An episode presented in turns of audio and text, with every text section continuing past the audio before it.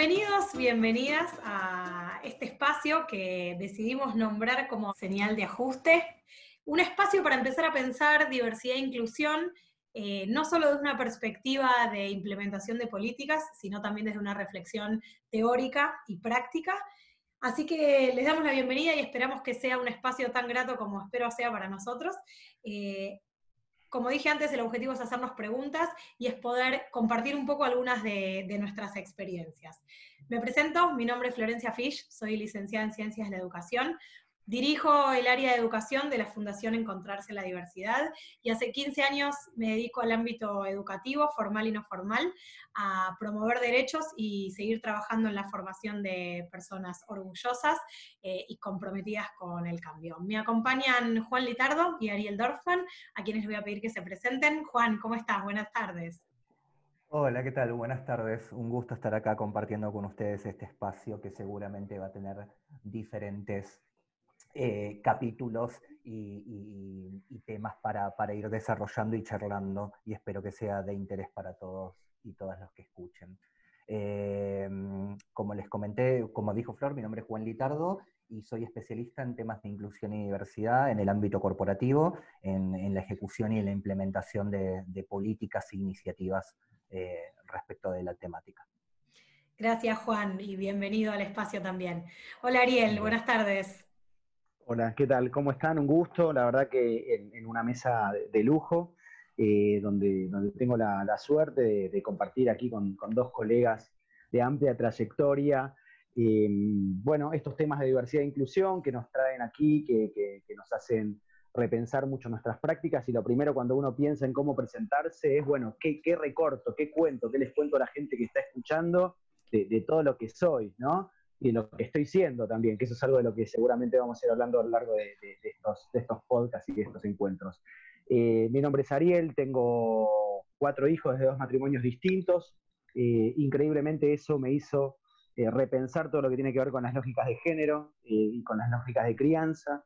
y también, por otro lado, dirijo la Fundación Encontrarse en la Diversidad, una organización eh, de la cual estoy orgulloso de ser parte, pero también trabajo en el Estado, en el Instituto Nacional contra la Discriminación, eh, y también trabajo en el ámbito corporativo, así que eh, un poquitito de, recorrido por, algunos lugares, quizás no con tanta profundidad como pueden tener Flor o Juan, pero bueno, un, salpiqueo de algunas experiencias.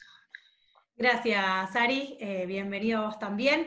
Gracias por estas presentaciones. Creo que a lo largo de estos encuentros vamos a, seguir preguntándonos quiénes somos. Eh, y ya que venimos de, recorridos tan distintos, de experiencias tan distintas, me gustaría volver sobre el nombre de este podcast, que es Señal de Ajuste, y preguntarles a, ambos eh, por qué señal de ajuste, qué es una señal de ajuste. Juan, ¿querés contarnos? Dale, sí, no hay problema. Eh, mira, siguiendo un poco la metáfora de cómo la pensamos, creo que todos venimos con señales personales y una identidad propia que nos identifica, y creo que esas señales que nos hacen únicos y irrepetibles eh, se van transformando a lo largo de nuestra vida. Bueno, eso mismo sucede en inclusión y diversidad, en la cultura, en las organizaciones. A veces uno tiene que ir ajustando, ¿no? manteniendo esa emisión, pero haciendo esos ajustes necesarios para ir creciendo. ¿No? Gracias, Juan. Ari, ¿por qué para vos señal de ajuste? Eh, me remite a mi infancia, era el momento previo a esperar la televisión, la televisión no, no, era todo el tiempo transmisión, los que tenemos más de 30, pónganle, quizás un poco más también, esperábamos ansiosamente ese, ese marco de colores con sonido para que nos preparemos nuestros ojos y nuestros oídos a eso que estaba por venir.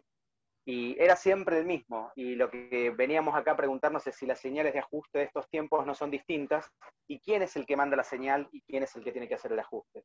Entonces, por eso me pareció a mí que señal de ajuste era un gran nombre.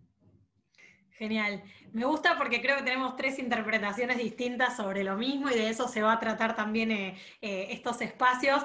Yo pensaba en señal de ajuste y pensaba en todas esas señales que a veces se nos hacen invisibles y que no vemos eh, y que son tan necesarias empezar a mirarlas justamente para ajustar las desigualdades, para ajustar las diferencias de oportunidades. Entonces me parecía que pensar en cómo leer esas señales, en cómo ponernos los anteojos que nos permitan empezar a leerlas, eh, es una buena excusa para conversar sobre estos temas y ver qué ajustes necesitamos hacer y qué aprendizajes. Que ojalá eh, les pase algo parecido que a nosotros eh, y los y las invitamos a pensar en, sus propias señales. Así que si les parece, empezamos a, conversar un poco para dar eh, inicio a este primer episodio e invitarnos a seguir pensando. Como trajeron ambos, esta es una mesa interdisciplinaria, no solo en nuestros recorridos profesionales, sino también personales. Eh, hemos tenido distintas experiencias que nos han traído hasta acá.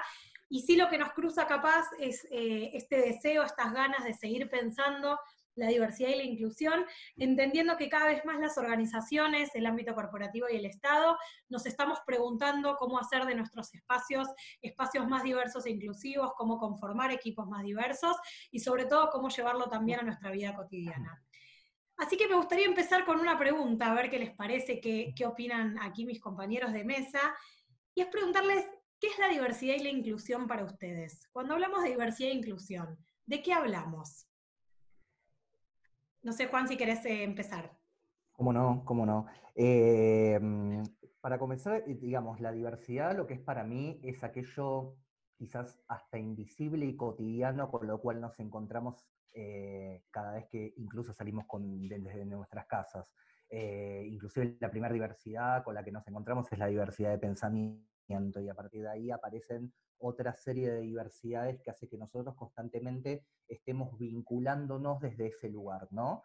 Eh, ahora, ¿cómo tratamos esa diversidad es lo que nos transforma en inclusivo? Y creo que ese es quizás el tema práctico y el ejercicio que quizás nos propone lo diario para, para la implementación. ¿Cómo hacemos que esa diversidad se transforme en algo paritario dentro de, de lo cotidiano y dentro de las organizaciones, ¿no? Sí, también quizás pensarlo muchas veces como nos, nos puede servir para pensar otras tantas cosas, poder verlo desde las luces y desde las sombras, quizás para poder entender un poco qué es la diversidad y la inclusión, eh, poder hablar de discriminación de una manera clara, como en algún punto eh, eh, lo, que sería el contrapelo ¿no? de, estas, de estas dos palabras que tienen que ver con la exclusión, con la marginación, con que no todas las personas tengan las mismas posibilidades ni los mismos derechos. Y básicamente eh, pensando que vivimos en un mundo injusto, donde claramente el lugar donde hemos nacido, el género percibido o, el género de nacimiento, nuestras identidades, el país donde, donde, donde nos toca vivir, bueno, son algunas de las condiciones que nos hacen demostrar eh, cada vez que salimos de nuestra casa o incluso en nuestra casa misma, que bueno, que no todos tenemos las mismas vidas, que no, no todos tenemos los mismos derechos y me parece que todo esto es un terreno en disputa, ¿no? Este, y que se trata solamente, ni, más ni menos, que de una lucha que se parte desde un lugar de una gran desventaja este, y que quizás empezar a poder hablar de políticas de diversidad e inclusión en el corporativo, en el Estado, en las organizaciones, es poner un poco eh, una luz, eh, un signo de, de, batalla o de lucha para, bueno, para cambiar esta sociedad y que todos tengamos lugar. Pensaba y cómo lo tamizamos, y cómo lo tamizamos también desde nuestros modelos, ¿no? Porque todo esto pasa también por una serie de creencias que inclusive muchas veces son personales, ¿no? Y a partir de ahí, cómo vamos tamizando esto que dice Ariel, cómo vamos tamizando eh, desde nuestras creencias, desde nuestras vivencias, esta diversidad, ¿no? Sí, pensaba, y retomando un poco lo que dicen ambos, eh, Juan, vos trajiste esta idea de diversidad de pensamientos y Ari trajiste eh, visibilizaste un poco el mundo injusto y desigual en el que nos movemos, y creo que capaz un, primer concepto en el que tendríamos que ver si estamos de acuerdo entre nosotros es que cuando hablamos de diversidad hablamos de igualdad de derechos, hablamos de visibilizar todas las vulnerabilidades eh, que nos, con las que nos cruzamos las personas y que entonces en la diversidad de pensamientos lo que necesitamos garantizar es que todas las personas estemos sentadas en la mesa, tengamos un micrófono, un megáfono, un espacio para tener nuestra propia voz, pero sobre todo que el piso en el cual estamos parados es el paradigma de los derechos humanos y que cuando hablamos de diversidad de pensamiento no hablamos de que cada uno es libre de decir lo que quiera, eh, incluso si viola un derecho humano o incluso eh, eh, a través de discursos de odio o, o de eliminación de los otros y de las otras,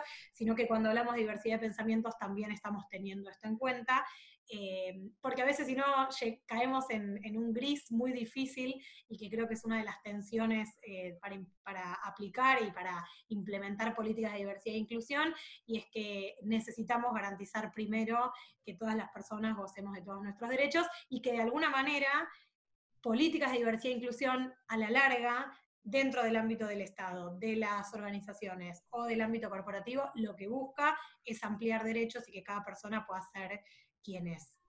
Quería... Dale, dale. No, no, dale, por favor, por favor. Pensaba que más allá de cómo entendemos diversidad e inclusión eh, cada uno y, pensando en este debate, pensar también qué particularidad tiene en el mundo del trabajo y si acaso hablamos de lo mismo cuando decimos diversidad e inclusión así en general, o si el mundo del trabajo tiene sus propias reglas o sus propias particularidades. Ari. Em, creo que hay, una, hay, grandes coincidencias, em, pero también tiene, tiene algunas reglas que son particulares, digamos así, ¿no? O por lo menos trata de, eh, trata de tenerlo. Yo por lo menos lo que quiero acercar como, como un, primer approach, porque la verdad que, para hablar hay mucho, ¿no? Pero hay cierta lógica histórica en el mundo del trabajo que nos hace plantear que, bueno, que hay una lógica de supervivencia del más apto, ¿no? Cierto nivel de darwinismo, de competencia, ¿no? Que, que en algún punto se plantea que, bueno, la, sensibilidad o la responsabilidad social son como una, pequeña arista dentro del mundo del, trabajo, y pero que en realidad los que tienen que estar son los mejores, ¿no? y, que, claramente se va a promover los mejores y que, que se trata en algún punto de ganar. Y la gran pregunta es de ganar qué, de ir hacia dónde, de, cambiar un poco ese paradigma, ¿no? de entender eh, de que eh, en un principio, eh, hace algunos años, ¿no? por lo menos cuando se pensaba en equipos de trabajo, se pensaba en equipos sólidos, monolíticos, con una misión y con un objetivo concreto hacia, hacia, hacia dónde ir, y se pensaba en una lógica de ejército, ¿sí? donde un líder daba una orden, el resto de los soldados iba hacia ese lugar, y lo digo así a propósito todo en masculino, no, no lo estoy haciendo por un error este, de, de, lenguaje, ¿no? y había esta lógica militar, eh, donde podía haber mujeres en esos grupos de trabajo, pero se, respondía a esas lógicas históricas, ¿no? De, mandato, de bajada de línea y todo lo demás. Y, por lo menos lo que percibo yo es que ese, paradigma eh, está empezando a cambiar, está empezando a caer, ¿por qué no? Porque no se resiste, porque empezamos a ver, por ejemplo, en un contexto como el que tenemos ahora, como un contexto de pandemia, eh, somos todos mucho más frágiles de lo que estábamos pensados eh, hasta antes de la pandemia, somos todos mucho más humanos, este, somos todos mucho menos robots de lo, que, de lo que nos habíamos pensado, y el diferencial que estos tiempos está requiriendo es cada vez más nuestra parte humana, porque claramente el trabajo que viene va a tener cada vez más tecnología, y para trabajar como un robot, mejor un robot. Entonces, utilicemos a las personas para trabajar de personas. Entonces, ¿cómo vamos a generar ese gran cambio de paradigma? Es siendo más humanos siendo eh, más fuertes a veces, más sensibles, más eh, diversos, eh, respetando toda la diversidad de la condición humana, nuestras historias, nuestras culturas, nuestros idiomas, nuestros colores de piel, nuestras angustias y nuestras verdades que duran lo que duran. Así que bueno, la propuesta es eso, que lo que tenemos para proponer para el trabajo que viene es ser cada vez más humanos. Totalmente de acuerdo, totalmente de acuerdo. Creo que, el trabajo del futuro tiene que ver con la gestión de equipos diversos y de seres humanos, que si vamos a la génesis de lo que fue años atrás, diversidad tiene mucho que ver con lo que dijo Ariel, con esta, vos preguntabas, Flor, el tema si era distinto lo que era en el ámbito corporativo, lo que se da afuera, y sí tenía un poco que ver con eso, porque en el antiguo paradigma, sí, dentro de la empresa vos tenías que ser un profesional, eh, ¿sí? Entonces ese paradigma hacía que vos seas una persona dentro de la empresa y otra fuera. Y muchas veces esto atentaba contra la parte de, eh, de inclusión, ¿no? Porque en realidad vos estabas haciendo un papel que era el que el, el, mejor profesional para lo que te habían encomendado. Y eso atentaba un poco contra lo que era ser su mejor versión.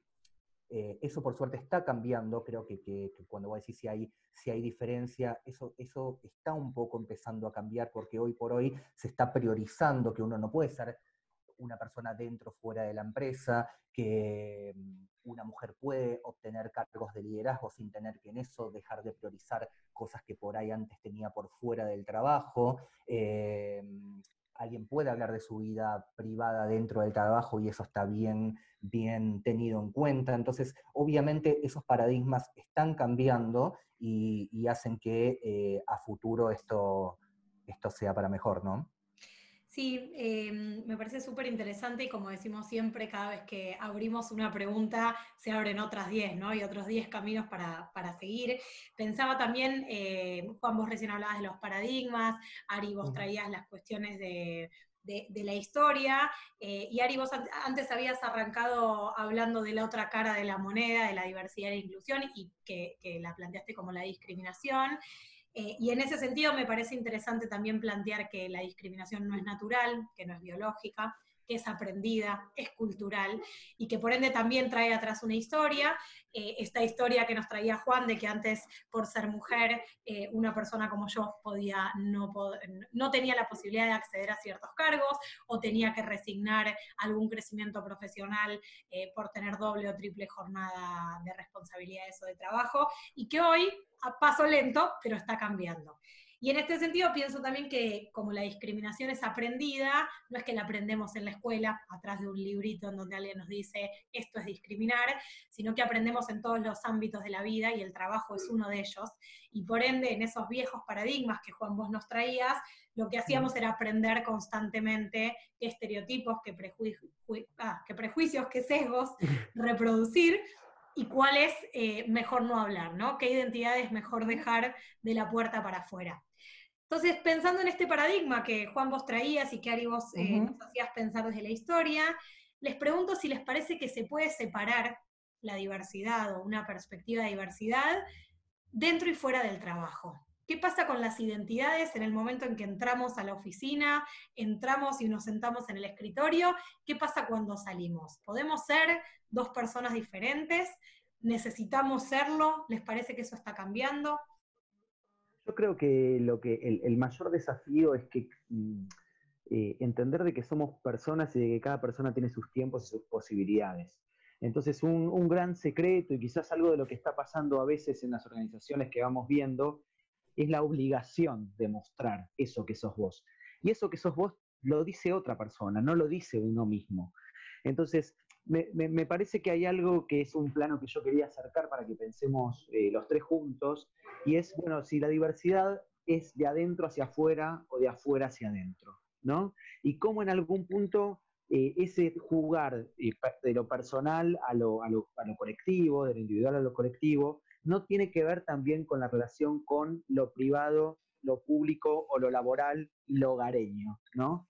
y en algún punto tiene que ver con algunos procesos que seguramente a cada persona le llevará un tiempo distinto, pero lo que sí es interesante es que lo que tenemos que armar entre todos son organizaciones que sean colchones, que permitan que cualquier identidad, que cualquier identidad pueda ser bien recibida. Porque yo, por ejemplo, desde mi experiencia laboral, estoy viendo que hay ciertas identidades que están siendo observadas con una mayor apertura pero todavía hay ciertas identidades que por ahí tienen que ver con ciertas cuestiones religiosas, culturales, incluso políticas, que todavía se miran con resistencia. Una persona que, por ahí tiene alguna idea que no corresponde a la media o que no estudió en el lugar donde se estaba esperando que se estudie, ya hay como, como una operación, ¿no? Entonces yo como para terminar esta idea, me, me parece muy interesante que podamos pensar en los prejuicios que nos atraviesan a todas las personas y que no estamos exentos de esos prejuicios jamás. Y esta es una propuesta que yo tengo para hacerle a ustedes y a las personas que nos están escuchando. Jamás hay que pensar que uno ha superado los prejuicios. Los prejuicios son constitutivos de nuestra educación, de nuestra convivencia, y siempre estamos prejuzgando, y siempre tenemos alguna discriminación que hemos aprendido y que vamos a reproducir. Así que, nada, lo que, lo que tengo para compartirles es estemos atentos y atentas y escuchemos mucho, mucho al otro, a ese otro distinto que nos parece tan lejano, que es quien nos puede ayudar a veces hacia algún norte posible. Es que creo que ahí está el secreto justamente, porque independientemente de que yo coincido también de que, los modelos mentales eh, que, justamente fomentan esos sesgos y esos prejuicios venideros, eh, tienen que ver con algo que es tan intrínseco y tan aprendido y tan, eh, está tan en las venas, que es muy difícil que uno no caiga muchas veces en eso. Y eso tiene que ver con el entendimiento. Creo que cuando uno empieza a transitar, y creo que lo que nos llevó también a nosotros tres fueron esos intereses personales que hicieron que llegáramos también a, trabajar temas de inclusión y diversidad, o por qué nos fuimos metiendo, cada uno debe tener su historia, eh, tiene que ver con eso, ¿no? De ampliar el abanico de posibilidades, de escuchar aquello que nos hace diferente y nos nutre. Y no porque sea diferente quiere decir que esté en la vereda opuesta o que sea como ese enemigo eh, eh, o enemiga de lo que hay que, correrse, ¿no? Eh, creo que, en el ámbito corporativo un poco el inicio de la pregunta tenía que ver con eso. yo sigo sosteniendo que, el ser una persona dentro o fuera de la empresa manteniendo ese estatus del profesional, del que todos esperan que, seamos, atento un poco con esa apertura eh, y esa forma de ver las cosas de un lugar diferente, ¿no? Eh, porque el que piensa diferente no me puede llegar a nutrir en diferentes cosas o puede hacer...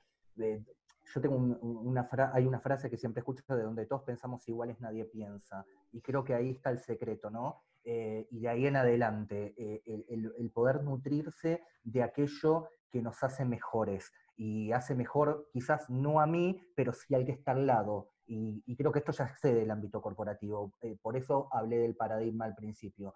Eh, no creo que podamos ser una persona, o por lo menos a mí no me pasa, el ser una persona fuera o dentro de, mi trabajo, porque eso sería atentar contra, contra mi propia humanidad, ¿no? El no entender que la diferencia también hace que en mi equipo de trabajo no haya algo que, que puede llegar a ser eh, mucho más rico y, poder hacer que se escuchen todas las voces y que una persona pueda trabajar siendo su mejor versión, que sé que a partir de ahí va a poder brindar su mayor creatividad y su mayor productividad desde otro lugar, ¿no? Que era lo que antes por ahí no, no se propiciaba.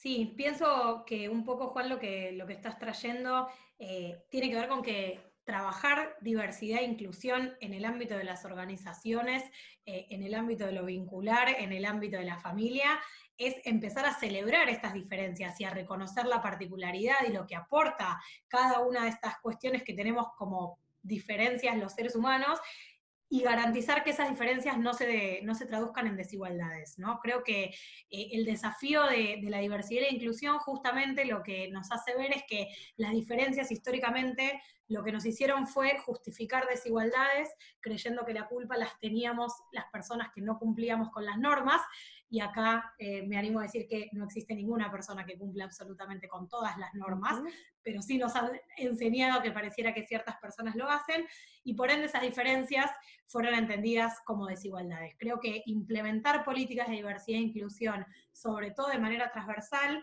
es justamente el camino inverso y es empezar a celebrar las diferencias y a reconocer que las diferencias podemos encontrar mayor creatividad, mayor desarrollo profesional, mayor, desarrollo de las identidades, errores que nos permiten ser salvados sin que eso nos cueste eh, un trabajo o la opinión de un jefe o una jefa, ni la pérdida de respeto. Entonces, eh, me parece que, una de las grandes, eh, uno de los grandes desafíos que tenemos a la hora de implementar políticas de diversidad y a la hora de tratar de, como decía Ari, de visibilizar esos prejuicios que tenemos las personas por el hecho de ser personas y de vivir en una cultura, es empezar a despegar el concepto de diferencia de la implicancia de la desigualdad. Ari, querías agregar yo, algo. Tenía, yo tenía una pregunta para hacerles a los dos. ¿No hay gente mala? Me hicieron esta pregunta en un taller. ¿No hay gente mala?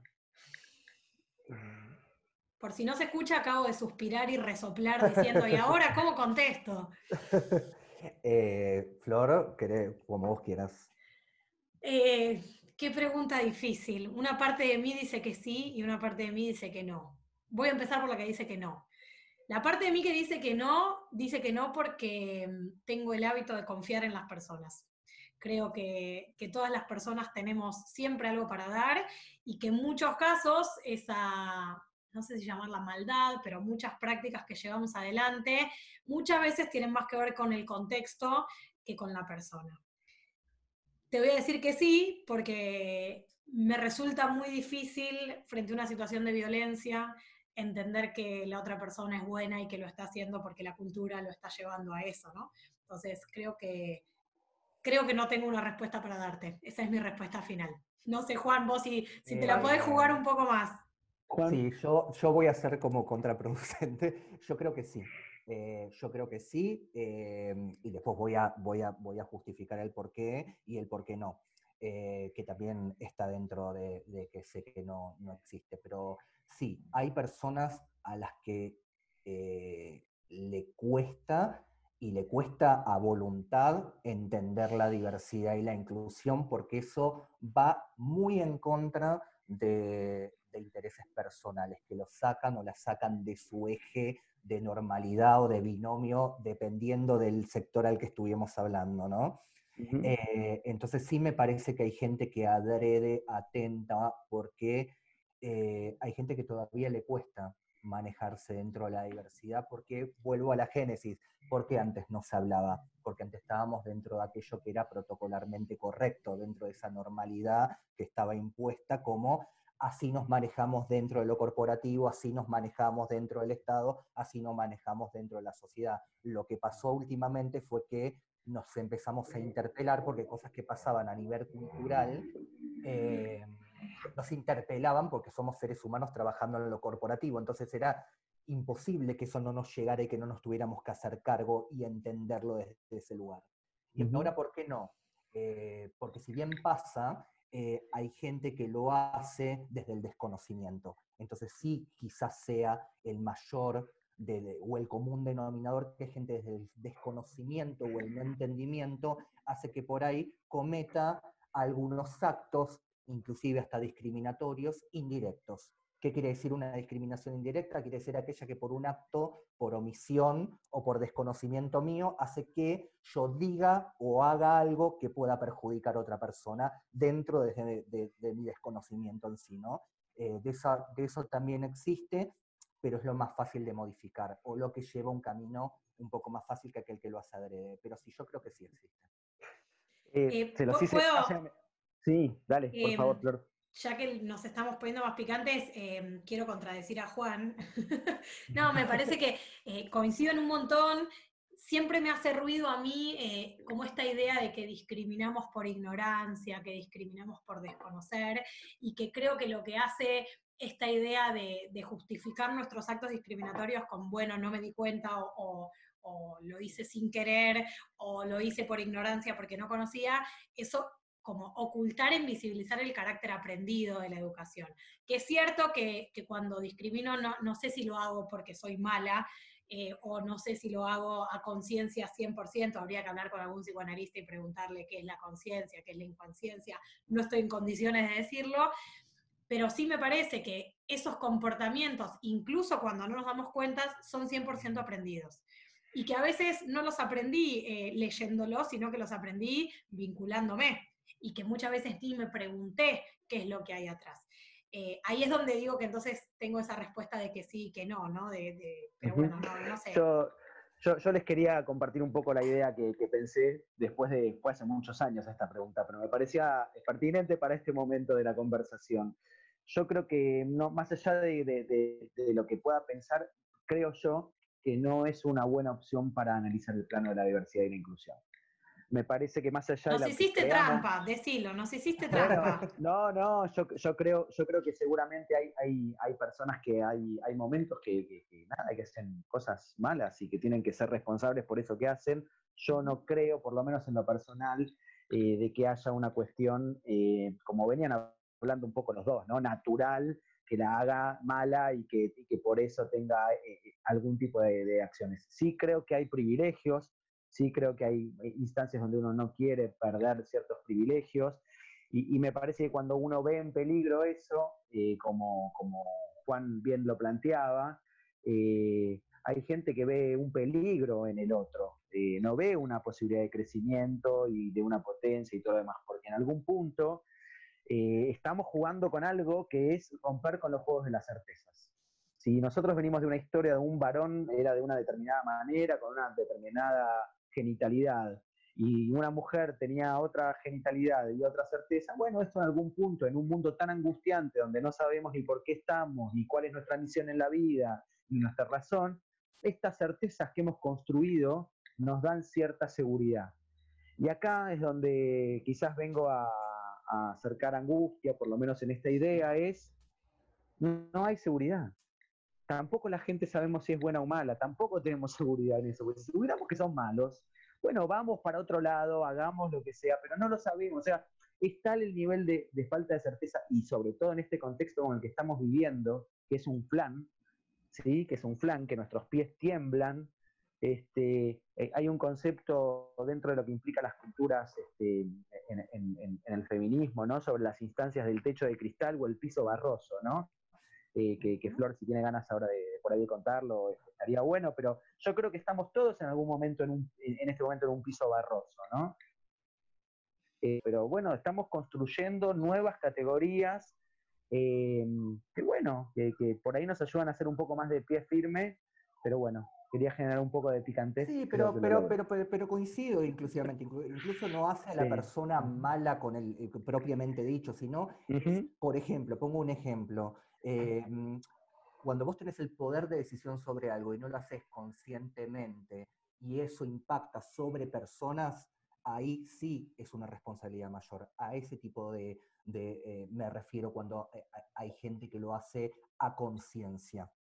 ¿sí? y no porque eh, promulgué una política interna para otorgar eh, extensión de licencias por maternidad y paternidad y me estoy olvidando que en ese binomio estoy excluyendo el matrimonio igualitario, por ejemplo, eh, que por ahí es un error más de, de forma y de no entendimiento de que estás queriendo ampliar derechos excluyendo algo que no estás teniendo en cuenta por desconocimiento, a cuando vos sabés que estás impactando a una persona y no lo haces por miedo, por desconocimiento, pero no lo haces, pero lo haces a, voluntad, ¿no? Y sabiendo que podrías impactar desde cual u otra forma a, alguna minoría o algún colectivo, ¿no? Sí, pienso, eh, retomando un poco algunas de las cuestiones, eh, primero Juan en esto que vos, que vos traías, y es que más allá de cuán consciente o inconscientemente uno lo puede hacer, por lo menos en nuestro país, en Argentina, la discriminación está penada por la ley en un montón de sentidos, no solamente en la ley antidiscriminación o antidiscriminatoria que funciona a nivel nacional, sino que al revés, leyes que promueven derechos como el matrimonio igualitario que vos acabas de nombrar o la ley de identidad de género, también obligan al ámbito laboral a seguir el ritmo, por más que culturalmente todavía no haya habido un cambio al 100%, porque los cambios culturales no llevan 10 años, ni 15, ni 20, probablemente lleven eh, al menos un par de generaciones, eh, sí me parece que hay algunos, algunos límites que tienen que ver justamente con no violar el derecho de ninguna persona. Que acá en Argentina tenemos como eh, algunas leyes bandera y que creo que en la región funcionan muy bien, pero también, no sé, pienso, la Convención de los Derechos de las Personas con Discapacidad ha sido ratificada por la gran parte de los países de Latinoamérica y sin embargo a nivel estados todavía no tenemos eh, leyes de cupo para personas con discapacidad que se cumplan al 100%. Entonces, eh, sí me parece que quienes llevamos adelante proyectos tenemos que estar atentos también a estas cosas para garantizar que los derechos que fueron promovidos por ley no sean vulnerados solamente porque como estamos en el sector privado, privado en el sentido de que no somos el Estado, eh, podemos no cumplirlas. Y después, sí, perdón, última cosita. Pensaba, Ari, para contradecirte un poco a vos y pensando en el contexto, no sabemos eh, quién va a escuchar o leer esto ni en qué momento, pero capaz eh, esto está siendo escuchado en el futuro y les queremos contar que estamos atravesando una pandemia mundial y todo está eh, siendo virtualmente procesado y vinculado y vivido. Y yo no coincido que estemos todos en un piso barroso. Sí que cada uno desde su lugar está en un piso complicado y en unas arenas movedizas, pero no estamos todos en el mismo lugar. Y que a veces bajo el eh, el discurso de que todos estamos en la misma, nos olvidamos de nuevo de esas desigualdades que son producto del sistema, que, explican, parecieran explicar eh, la, falta de oportunidades, eh, pensando en que todas las personas estamos atravesando lo mismo y no lo estamos haciendo. No es lo mismo atravesar una pandemia con casa, trabajo y una red de contención que hacerlo sin casa, sin trabajo y sin acceso a la salud. Digo, como para, para volver a esto de, las desigualdades. Sí, Juan, perdón que te interrumpí. No, no pasa nada. Igual, eh, respecto a las políticas y a las leyes, sí, existen todas esas leyes eh, a nivel federal, pero no, eso no quiere decir que a la hora de implementación eh, todos estén tomando los mismos eh, recaudos para que esta ley se cumpla, eh, otorgando los derechos al 100%. Por eso yo siempre, en vez de igualdad, hablo de paridad, porque a veces el concepto de paridad me deja mejor situado en el derecho de sí, tenemos todo este séquito de cosas que nos amplían los derechos y nos hacen igual. Ahora, ¿estamos todos sobre la misma vara para, o sobre el mismo peldaño para hacer uso de esos derechos? ¿Me están dando la posibilidad de hacer uso de los mismos? Entonces ahí es, sí, existe ley eh, antidiscriminación y seguramente políticas de, ética y conducta en el Estado, en, a nivel corporativo, existen. Se están aplicando de, igual manera, cómo se aplican, se están dando las licencias con el, con el, saliéndose del binomio hombre y mujer adecuados a, vos hablaste de discapacidad, se está cumpliendo indiferentemente del cupo, se están cumpliendo porque el cupo si bien hace que sí te dé la pauta de que, si bien ingresa esa persona con discapacidad, ¿se están cumpliendo todos los roles que se tienen que cumplir para que esa persona trabaje en, paridad de condiciones del resto de los colaboradores y colaboradoras? Son preguntas que si bien la ley existe y los parámetros existen, hay que hacer un trabajo adicional de readecuación que muchas veces están sesgados eh, por, porque van por fuera de la media eh, y hacen que uno no les preste la atención que les debería eh, prestar para que se den en paridad, justamente, ¿no? Sí, hay, hay, sí, dale. Les propongo que, pongamos un asterisco en el debate de los cupos y lo, conversemos en otro episodio, porque me parece que, hay un montón para debatir en relación con los cupos, la efectividad y demás, y podemos invitar a gente que, a que nos, comparta también opinión. Pensaba, y Ari, capaz te cambio el rumbo, pero a ver si, tenés ganas de, de arrancar, pensaban un poco en esta discusión que veníamos teniendo y entonces se me viene la pregunta de qué es gestionar la diversidad, qué es la gestión de la diversidad, ¿no? ¿A, qué nos referimos? ¿Ari? Sí, hay, hay, algo, hay algo que, está bueno poder pensar, que es, bueno, que es eh, eh, esta administración, ¿no? De, todo lo que implica eh, la, condición humana, ¿sí? bueno, ¿cómo, ¿cómo hago que estas personas que estamos empezando a darnos cuenta de que son muchísimo más diversas, que tienen un montón de puntos en común conmigo, pero que tienen también un montón de particularidades que no tienen nada que ver ni conmigo ni con mi historia, se puedan gestionar en un, desde un lugar que no, que, no, que no rompa por lo menos el objetivo por el cual estamos todos juntos, que puede ser eh, bueno, trabajar en, la industria agrícola ganadera o eh, en la industria farmacéutica o, no sé, o, en el Estado o, en una ONG. Bueno, ¿cómo hago que con este objetivo tan claro que yo tengo dentro de mi ámbito del trabajo no se me vaya toda la miércoles, este, está bien, con tanta diversidad y terminemos siendo todas organizaciones de diversidad y no organizaciones que trabajan para fabricar autos o, que haya apoyos en las mesas de, de las personas, ¿no? Entonces, hay, como un gran desafío dentro de lo que implica la gestión de la diversidad, que es adaptar la gestión de la diversidad a la misión y a la visión de esas organizaciones. Este, por eso hay, algo que yo veo mucho, por lo menos acá viene mi gran crítica a, algún momento ¿no? de lo que estamos viviendo, que es hay un, un, copiar y pegar de una organización a otra de lo que se va haciendo en temáticas de diversidad e inclusión, como si es lo mismo administrar la gestión no sé, farmacéutica con, la venta de automóviles, ¿no? O con la gestión del Estado, con una ONG eh, que trabaja en Salta. Entonces, me parece que acá hay algo de, moda en algún punto que festejo y que promuevo y que está buenísimo y que sigamos bailando ritmo de esta moda, que si es una oportunidad yo no tengo problema, hagámosla que dure todo lo que haga falta, pero, pero me parece que acá hay algo de cortar y pegar, que me parece que eh, en algún sentido algo va a ayudar pero creo que en el largo plazo no va a dar las respuestas que se espera. No va a, darnos las verdaderas igualdades de oportunidades. Eh, yo hay algo que mm, este, lo digo como, como varón, que, que, es algo que estamos viviendo mucho, es bueno, ¿qué roles van a ocupar los varones en, nuestra, en estas nuevas organizaciones? Este, ¿Qué es lo que tienen para hacer? ¿Qué es lo que tienen para aportar? ¿Tienen que dejar de ser líderes? Bueno, la, la administración de esas tensiones, de construir equipos, que puedan hacer que la gente se sienta plena, que se construya un trabajo en equipo real y que haya otra metodología de liderar, es lo que nosotros entendemos, por lo menos, eh, gestionar la diversidad y entenderla en cada uno de los aspectos del mundo del trabajo. Eh, la diversidad no está entendida solamente como un, un subítem para retener talento o para que haya una búsqueda más activa o más amplia al ingresar nuevos aspirantes al mundo del trabajo. Es una cosmovisión, es, eh, es, es, es un todo y, que atraviesa perpendicular y horizontal y diagonalmente a las organizaciones.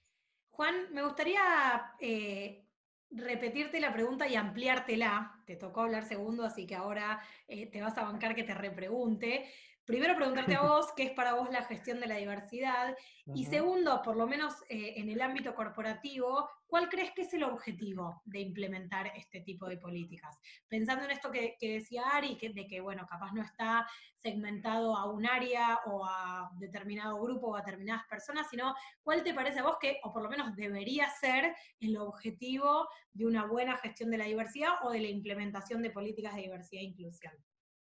Bueno, voy a retomar algo que dijo Ariel que me pareció muy oportuno, que tiene que ver con el copy-paste, como suelo llamar yo, de buenas prácticas.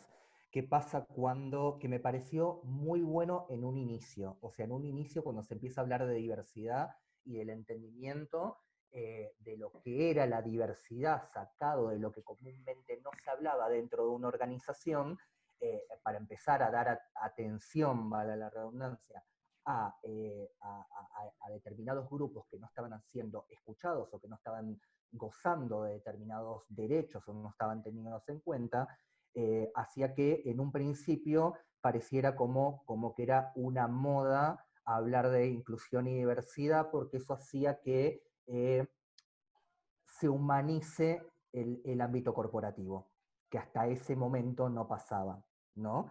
Eh, gracias a Dios, después eh, esto fue creciendo y para mí no hay gestión de la diversidad que no tenga que contemplar la estrategia de negocio.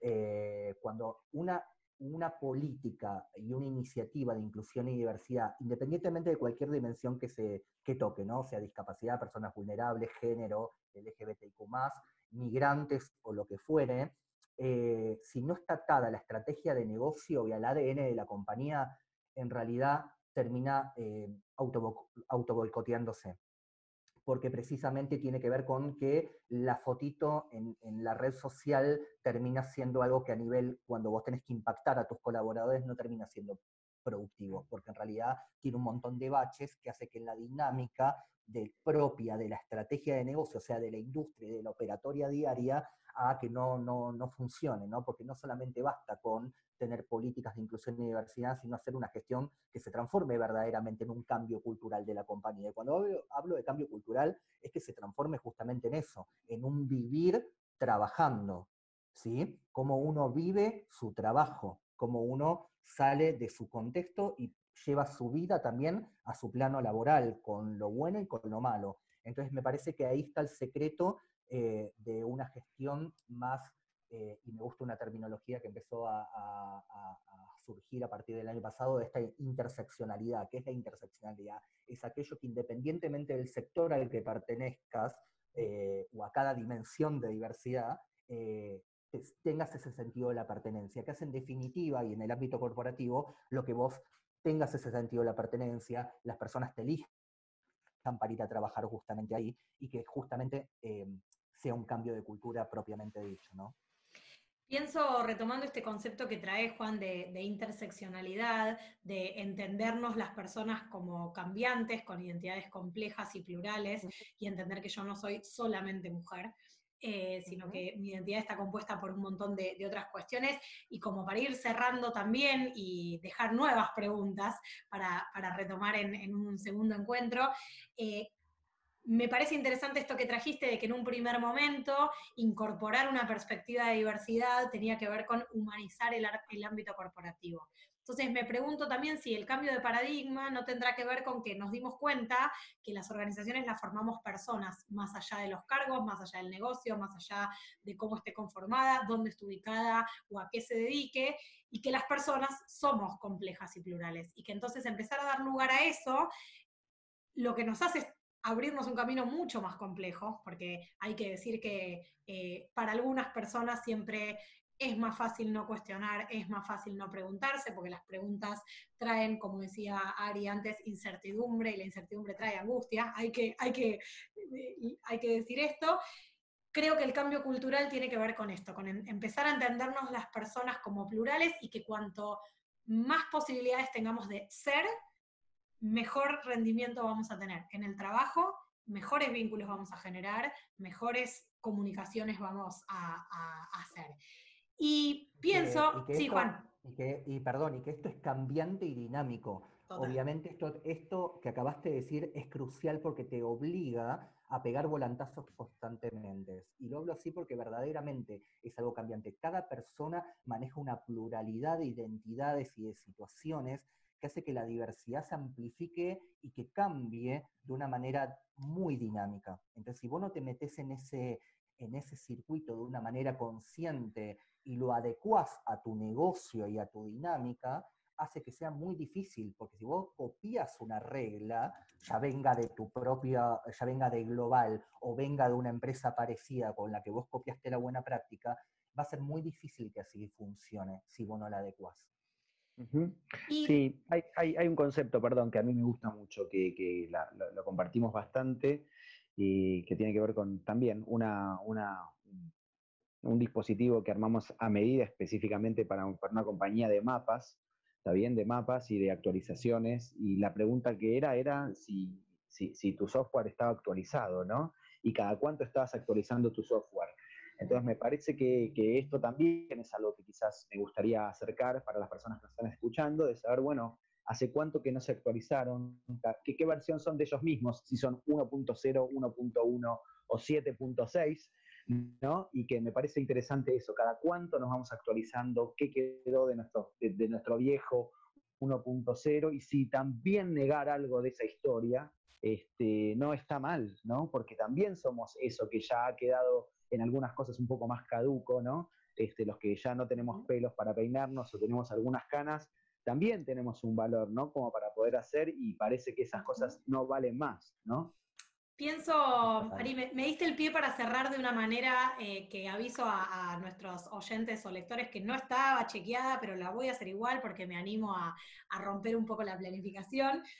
Em, y es, ¿quiénes somos nosotros hoy entonces? pienso que la actualización no es solamente hacia adentro, no es solamente quién soy yo o quién era hace algunos años, sino también quién soy con otros y con otras. ¿no? ¿Qué, qué vínculos genero? ¿Qué actualizaciones necesito para, para seguir vinculándome y profundizando las, las relaciones y los vínculos con otras personas tan distintas y tan parecidas a mí? Entonces, me gustaría cerrar como empezamos, y es presentándonos. Los voy a invitar a que nos volvamos a presentar. Ya no con, esas etiquetas que capaz nos salieron al principio, que estábamos un poquito más tensos y que, eh, que tenía más que ver con, mostrar cierto recorrido, cierta expertise y explicar un poco cómo llegamos acá. Así que los invito a que nos volvamos a, a presentar y les pregunto, ¿quiénes son hoy? Voy, voy a, tirarme para, que no haya bache, digamos así, ¿no? Porque estuviera muy convencido. Eh, eh, estoy siendo lo que puedo en un momento muy difícil de, la vida que nos toca a todos. Como, como bien eh, decía Flor, no todos estamos pasando la misma, pero sí algo, algo, algo en común nos está atravesando muy fuertemente. y las herramientas para poder ir viviendo las encuentro en en mis identidades. Yo soy una persona que todavía cree en las identidades. Yo, entre otras cosas, eh, soy, soy compañero, tengo cuatro hijos, como dije antes, soy judío, es algo que, me, que, habla mucho de mí. Este, creo en Dios, pero creo que esto se termina cuando se termina, o sea que soy de los que creen que eh, la religión no garpa para el futuro, este, sirve quizás para vivir el presente. Creo en la ética de que todos valemos lo mismo. Este, eh, de que si no peleamos por un mundo justo ahora, este, no sé cuándo se hará. Y me quedé pensando con una pregunta que nos había quedado pendiente, que la, voy a dejar dando vuelta, y es si, si, si, se puede en un mundo injusto este, pensar eh, desde el mundo corporativo eh, hacer ese ajuste. Yo estoy seguro que sin el mundo corporativo no se puede hacer. Creo que solo con el corporativo no alcanza, pero sin el corporativo no se puede hacer. Así que bueno, estoy aquí tratando de generar algunas disputas este, y esperando que nuestros hijos, nietos o amigos o infantes o niños o niñas o niños de cualquier lugar del mundo puedan vivir dignamente o mucho mejor lo que vivimos nosotros. Juan, ¿quién sos vos o quién, ¿quién sos ahora? Eh, no me voy a explayar tanto como, como Ariel. Perdón, si estuve largo. no, no, no, pero vos, me encanta cuando hablas. Eh, no, yo, yo soy un ser en construcción constante. Creo que, me parece que, que, todo lo que me modifica me hace bien y siempre estoy en la búsqueda de aquello que me nutre, que me hace mejor persona, que me hace mejor persona para mí, que me hace mejor persona para los demás, que cada persona que se cruza en mi camino en cualquier ámbito dentro de las personas que conviven conmigo en el trabajo, las que dependen de mí, mi familia, mis seres queridos, se lleven mi mejor versión, sea un minuto para toda la vida. El momento que me den o que yo pertenezca ahí, eh, también soy de aquellos que busca esa conciencia y sé que suena muy utópico, pero eh, ese mundo mejor al que todos aspiramos y lo que me hizo hoy en día preguntarme, salirme de, mi formación en finanzas y meterme en, hechos de paridad, de igualdad, de que, de que todos podamos eh, expresarnos y tener esas mismas oportunidades y con ello hagamos eso mejor, ¿no? Eh, el lugar en el que nos toque estar y en el momento en el que nos toque estar, que podamos eh, tener esa conciencia más humana y más en estos tiempos que, individual. Me gusta más ese concepto de, lo plural. Bueno, gracias Juan, gracias Ari. Yo soy Flor, soy amante del helado de limón porque me hace acordar a mi abuelo.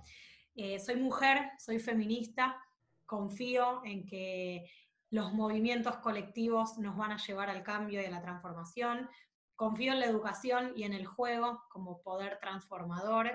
Le tengo mucho miedo a las arañas eh, y eso también me define porque a veces de repente me despierto con pesadillas de arañas.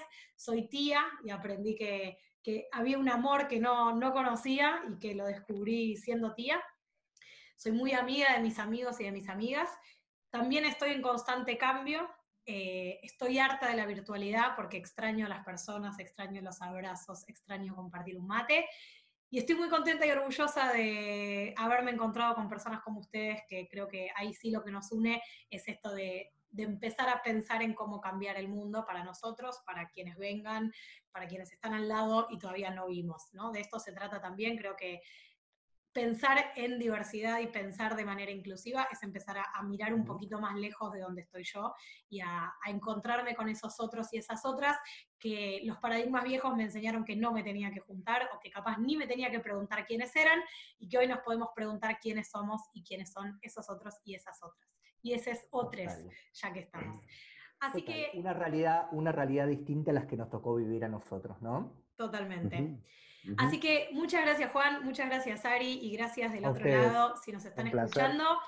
Esto fue el primer encuentro de señal de ajuste. Ojalá tengan ganas de seguir escuchando y se hayan llevado nuevas preguntas, así que nos encontramos en una próxima edición para seguir pensando y seguir construyéndonos. Muchas gracias y buenas tardes o buenos días, dependiendo de dónde nos escuchen.